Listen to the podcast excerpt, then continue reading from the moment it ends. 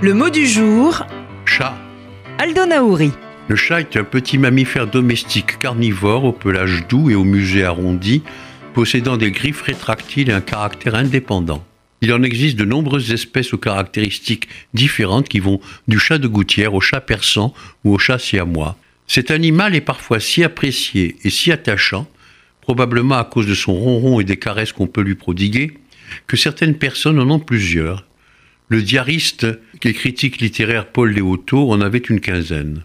Bien qu'il soit vecteur de toxoplasmose, qu'il puisse donner une maladie des dites et des griffures du chat, et que ses poils soient très allergisants, le chat suscite un attachement parfois féroce, au point que sa mort est douloureusement vécue et donne lieu à des deuils parfois difficiles à faire.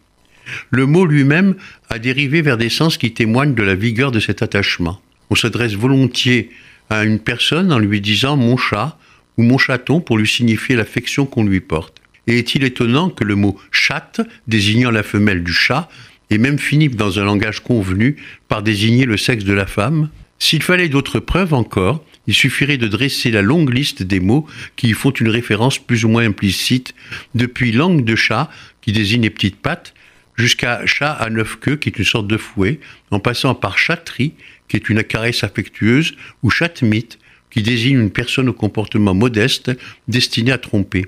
J'ajouterai qu'en tant que pédiatre, j'ai toujours rencontré beaucoup de difficultés pour écarter un chat des familles dans lesquelles sa présence était néfaste et pathogène pour les enfants. Pour rester dans le vent, je rappellerai que le mot chat, à prononcer à l'anglaise donc, désigne depuis quelques lustres un procédé de dialogue par ordinateur ou par smartphone.